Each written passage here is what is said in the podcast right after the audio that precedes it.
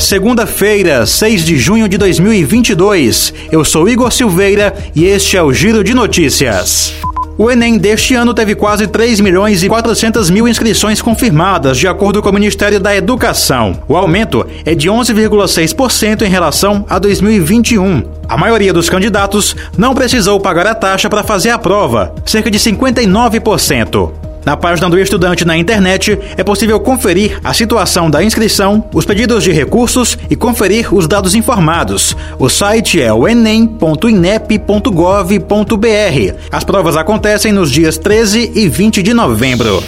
O Ministério da Saúde investiga seis casos suspeitos de varíola dos macacos no Brasil, sendo um deles no Ceará. Todos os pacientes seguem em isolamento e são acompanhados. Não há, no entanto, caso confirmado da doença no país. A informação foi divulgada pelo ministro Marcelo Queiroga neste fim de semana em seu perfil oficial no Twitter. Apesar do surto na América do Norte e na Europa, a doença ainda não chegou oficialmente ao Brasil. No último dia 27 de maio, o primeiro caso na América Latina foi confirmado.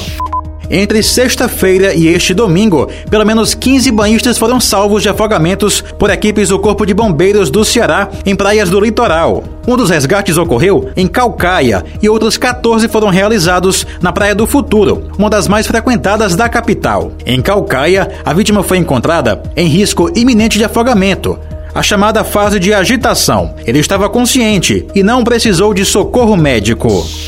Este foi o Giro de Notícias, com produção de Igor Silveira e sonoplastia de André do Vale. Essas e outras notícias você acompanha em gcmais.com.br.